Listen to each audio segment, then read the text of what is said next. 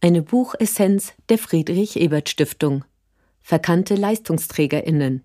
Berichte aus der Klassengesellschaft. Von Nicole Meyer-Ahuja, Oliver Nachtwey, HerausgeberInnen. Erschienen 2021 im Surkamp Verlag Berlin. Kurz gefasst und eingeordnet von Anne-Katrin Weber. Buchessenz. Kernaussagen. Die Pandemie hat sie sichtbar werden lassen. Diejenigen, die systemrelevante Arbeit leisten, also in den Bereichen der Sorgearbeit, der Gesundheit, der Versorgung mit Lebensmitteln und Waren, der Hygiene und Mobilität tätig sind. Systemrelevanz ist allerdings nicht automatisch mit akzeptablen Arbeitsbedingungen verknüpft. Im Gegenteil.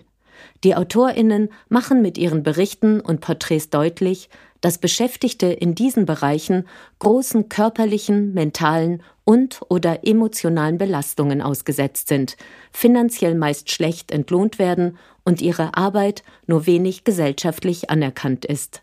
Daran scheint auch die Pandemie nur wenig zu verändern. Einordnung aus Sicht der sozialen Demokratie Sowohl in der Eigen- als auch in der Fremdwahrnehmung bilden diese verkannten Leistungsträgerinnen eine eigene Klasse, die deutlich gegenüber einer anderen abgegrenzt ist, nämlich derjenigen der Entscheiderinnen. An diese richten sich die Erwartungen der Beschäftigten in den prekären systemrelevanten Berufen, die Arbeits- und Lebensbedingungen substanziell zu verbessern, eine Mammutaufgabe, die zum Kern sozialdemokratischer Agenten gehört. Die Gewerkschaften spielen hierfür in vielen Erwerbsbiografien ebenfalls eine zentrale Rolle. Dies gilt allerdings für diejenigen Arbeitnehmerinnen, die über einen entsprechenden arbeitsrechtlichen Status und damit über verbürgte Rechte verfügen. Buch-Herausgeberinnen Nicole Meyer-Ahuja ist Professorin für Soziologie von Arbeit, Unternehmen und Wirtschaft an der Georg-August-Universität Göttingen. Oliver Nachtwey ist Professor für Sozialstrukturanalyse an der Universität Basel. Buchinhalt Die Beschäftigten aus Deutschland und der Schweiz, deren Biografien und Arbeitsbedingungen in 22 Berichten porträtiert werden, arbeiten unter anderem in Kindertagesstätten, in Krankenhauswäschereien, in der 24-Stunden-Pflege, in Restaurants, der Landwirtschaft oder für Online-Plattformen. Alle diese Tätigkeiten sind unverzichtbar dafür, dass Grundbedürfnisse in unserer Gesellschaft befriedigt werden. Trotzdem werden die Menschen, die diese Tätigkeiten ausüben, oft schlecht entlohnt, prekär beschäftigt, körperlich, mental und emotional ausgebeutet und gesellschaftlich wenig bis gar nicht anerkannt. Deshalb sind sie verkannte Leistungsträgerinnen. Sie befinden sich am unteren Ende einer Gesellschaft, die weiterhin in Klassen segmentiert ist. Daran hat auch die plötzliche, allerdings überwiegend nur verbale, Aufwertung der Systemrelevanz mit Beginn der Covid-19-Pandemie bislang nichts oder nicht viel geändert, und wenn, dann auch nicht unbedingt zum Besseren. Zitat Die neue Einsicht in die Systemrelevanz der Tätigkeiten diente hingegen vor allem als Argument dafür, den Zugriff auf die nun als unverzichtbar geltende Arbeitskraft auszuweiten.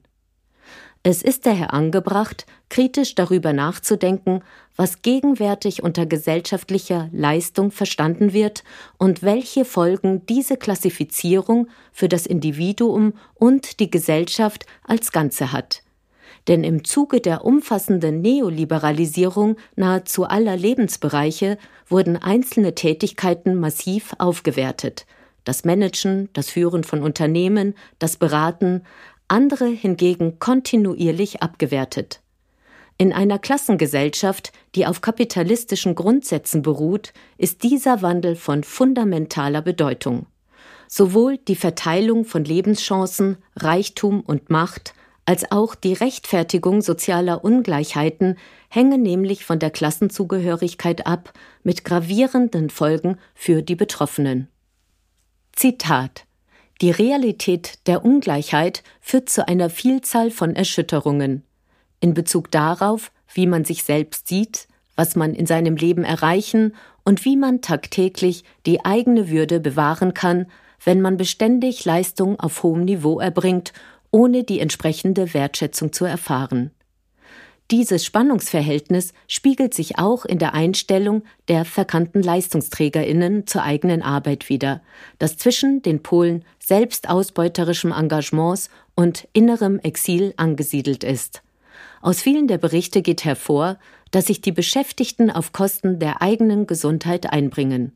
Zitat die gesundheitlichen Belastungen verschärfen den Personalmangel, wodurch sich wiederum die Arbeitsbedingungen verschlechtern ein Teufelskreis.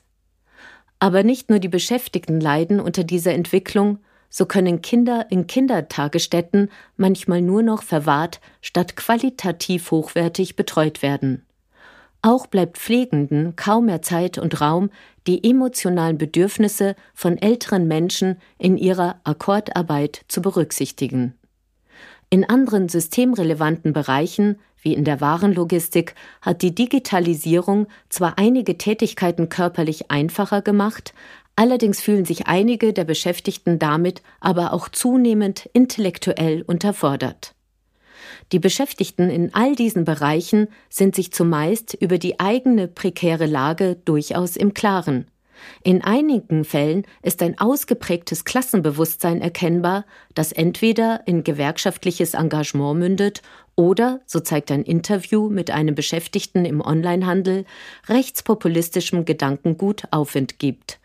Hier sind gravierende Konflikte auch innerhalb von Belegschaften zu erwarten, denn viele der verkannten Leistungsträgerinnen haben Migrationserfahrung. Migrationserfahrung und Geschlecht. Die Tätigkeiten der verkannten Leistungsträgerinnen sind traditionell weiblich konnotiert und dementsprechend schlecht entlohnt.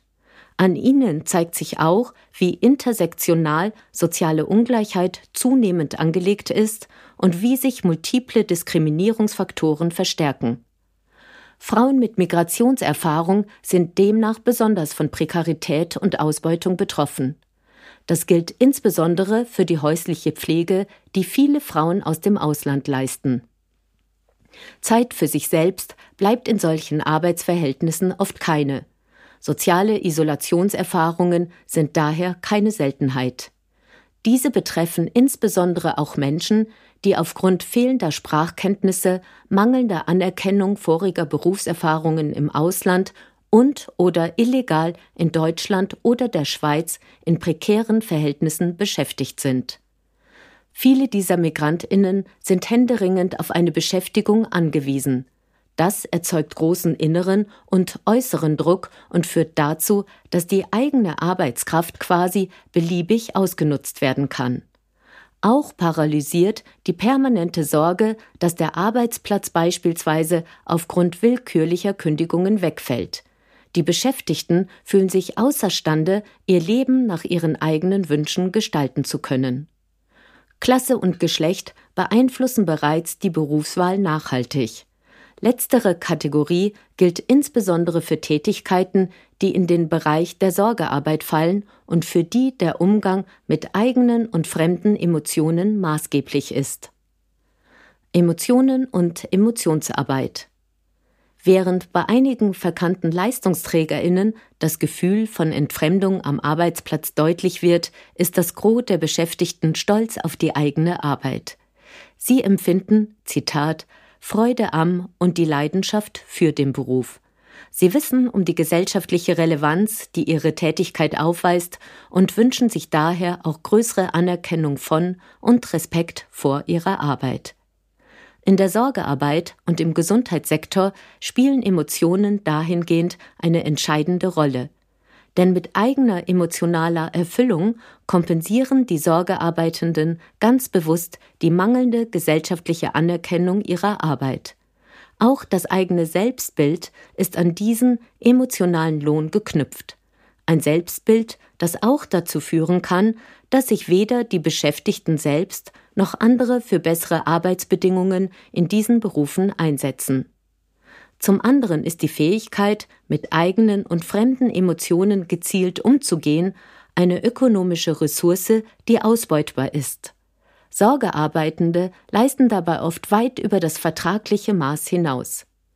Die überbordenden Anforderungen emotionaler Arbeit und Dauerverfügbarkeit führen in einigen Fällen dazu, dass sich die Beschäftigten aus Selbstschutz zunehmend von denjenigen distanzieren, für die sie sorgen. Das wiederum führt zu Schuldgefühlen bei den verkannten Leistungsträgerinnen, die ihr oft sehr stark ausgeprägtes Berufsethos nicht ausleben können. Herrschaft und Repression nicht nur in der Betreuung von Kindern und Pflegebedürftigen, auch in allen anderen Bereichen prekärer systemimmanenter Arbeit ist eine Verdichtung und Vervielfältigung der Aufgaben zu beobachten. Besonders im Gesundheitssektor geraten die Beschäftigten damit immer stärker unter Druck. Zitat Flexibilität bedeutet für sie noch öfter als bei vielen höher qualifizierten Jobs keinen Freiheitsgewinn, sondern eine Anforderung, der sie nachkommen müssen. Die Beschäftigten sollen sich aber nicht nur zunehmend anpassungsfähig an mehr und neue Aufgaben zeigen, sie müssen in vielen Fällen auch hinnehmen, dass sie weniger Lohn für gleiche Arbeit erhalten oder dass sich ihr Status zum Schlechteren verändert. So hat die Privatisierung von Krankenhäusern nicht nur zu einem fragwürdigen System der Abrechnung per Fallpauschalen geführt, sondern auch zu Personalkostensenkungen. In der Folge werden einstmals klinikeigene Dienstleistungen ausgegliedert. Aber auch in anderen Branchen ist zum Zwecke der Kostenoptimierung zu beobachten, dass Arbeit an Subunternehmerinnen ausgelagert wird oder dass Arbeitnehmerinnen Betriebskosten selbst tragen müssen. Einmaliger und systematischer Lohnbetrug sind ebenfalls keine Seltenheit und betreffen insbesondere diejenigen, die irregulär und jenseits von verbürgten Arbeitnehmerinnenrechten beschäftigt sind. Häufig verstoßen Arbeitgeberinnen auch gegen Arbeitsschutzgesetze. Außerdem kontrollieren viele Vorgesetzte ihre Angestellten, allerdings zunehmend digital. Gerade in der Tätigkeit für Dienstleistungsplattformen werden umfassend Daten über die Beschäftigten gesammelt, die als Belege für die vermeintliche Notwendigkeit von Repressalien herangezogen werden. Die zunehmende Digitalisierung führt auch dazu, dass Führungspersonal kaum mehr persönlich für die Probleme seiner Mitarbeiterinnen zur Verfügung steht. Die verkannten Leistungsträgerinnen reagieren auf diese Missstände auf zweierlei Weise. Einige appellieren, mal mehr, mal weniger resigniert, an die Politik, sich für verbesserte Arbeitsbedingungen einzusetzen. Sie verorten politische Akteurinnen am oberen Ende einer hierarchisch geordneten Gesellschaft, sich selbst hingegen am unteren. In einigen, allerdings wenigen Fällen thematisieren die Porträtierten diese gesellschaftlichen Spannungen explizit. Sie erwarten einen großen Knall und stimmen in eine geteilte Weltdeutung des allgemeinen Niedergangs ein. Im Gegensatz zu diesen Ohnmachtserfahrungen versuchen andere, die Verhältnisse aktiv zu verändern. Sowohl der Einsatz einzelner Gewerkschafterinnen als auch der Arbeitnehmerinnenvertretungen als Ganzes ist hierbei entscheidend. Eigenes Engagement Insbesondere die Bereitschaft zu streiken ist allerdings maßgeblich an den eigenen arbeitsrechtlichen Status geknüpft. Wer über keine verbürgten Arbeitnehmerinnenrechte verfügt, will und kann nicht für eine Verbesserung der Verhältnisse eintreten.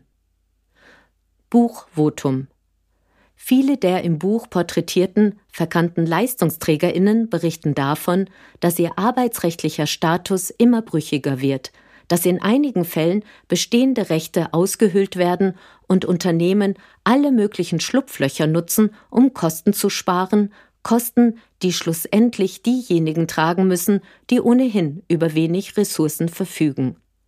Das ist keine neue Erkenntnis, aber eine, die im Sammelband nachdrücklich und vor allem nahbar vermittelt wird. Das gilt auch für die viel zu hohe Arbeitsbelastung, die andauernden Existenzängste und die tiefe Erschöpfung, von denen die allermeisten Beschäftigten berichten.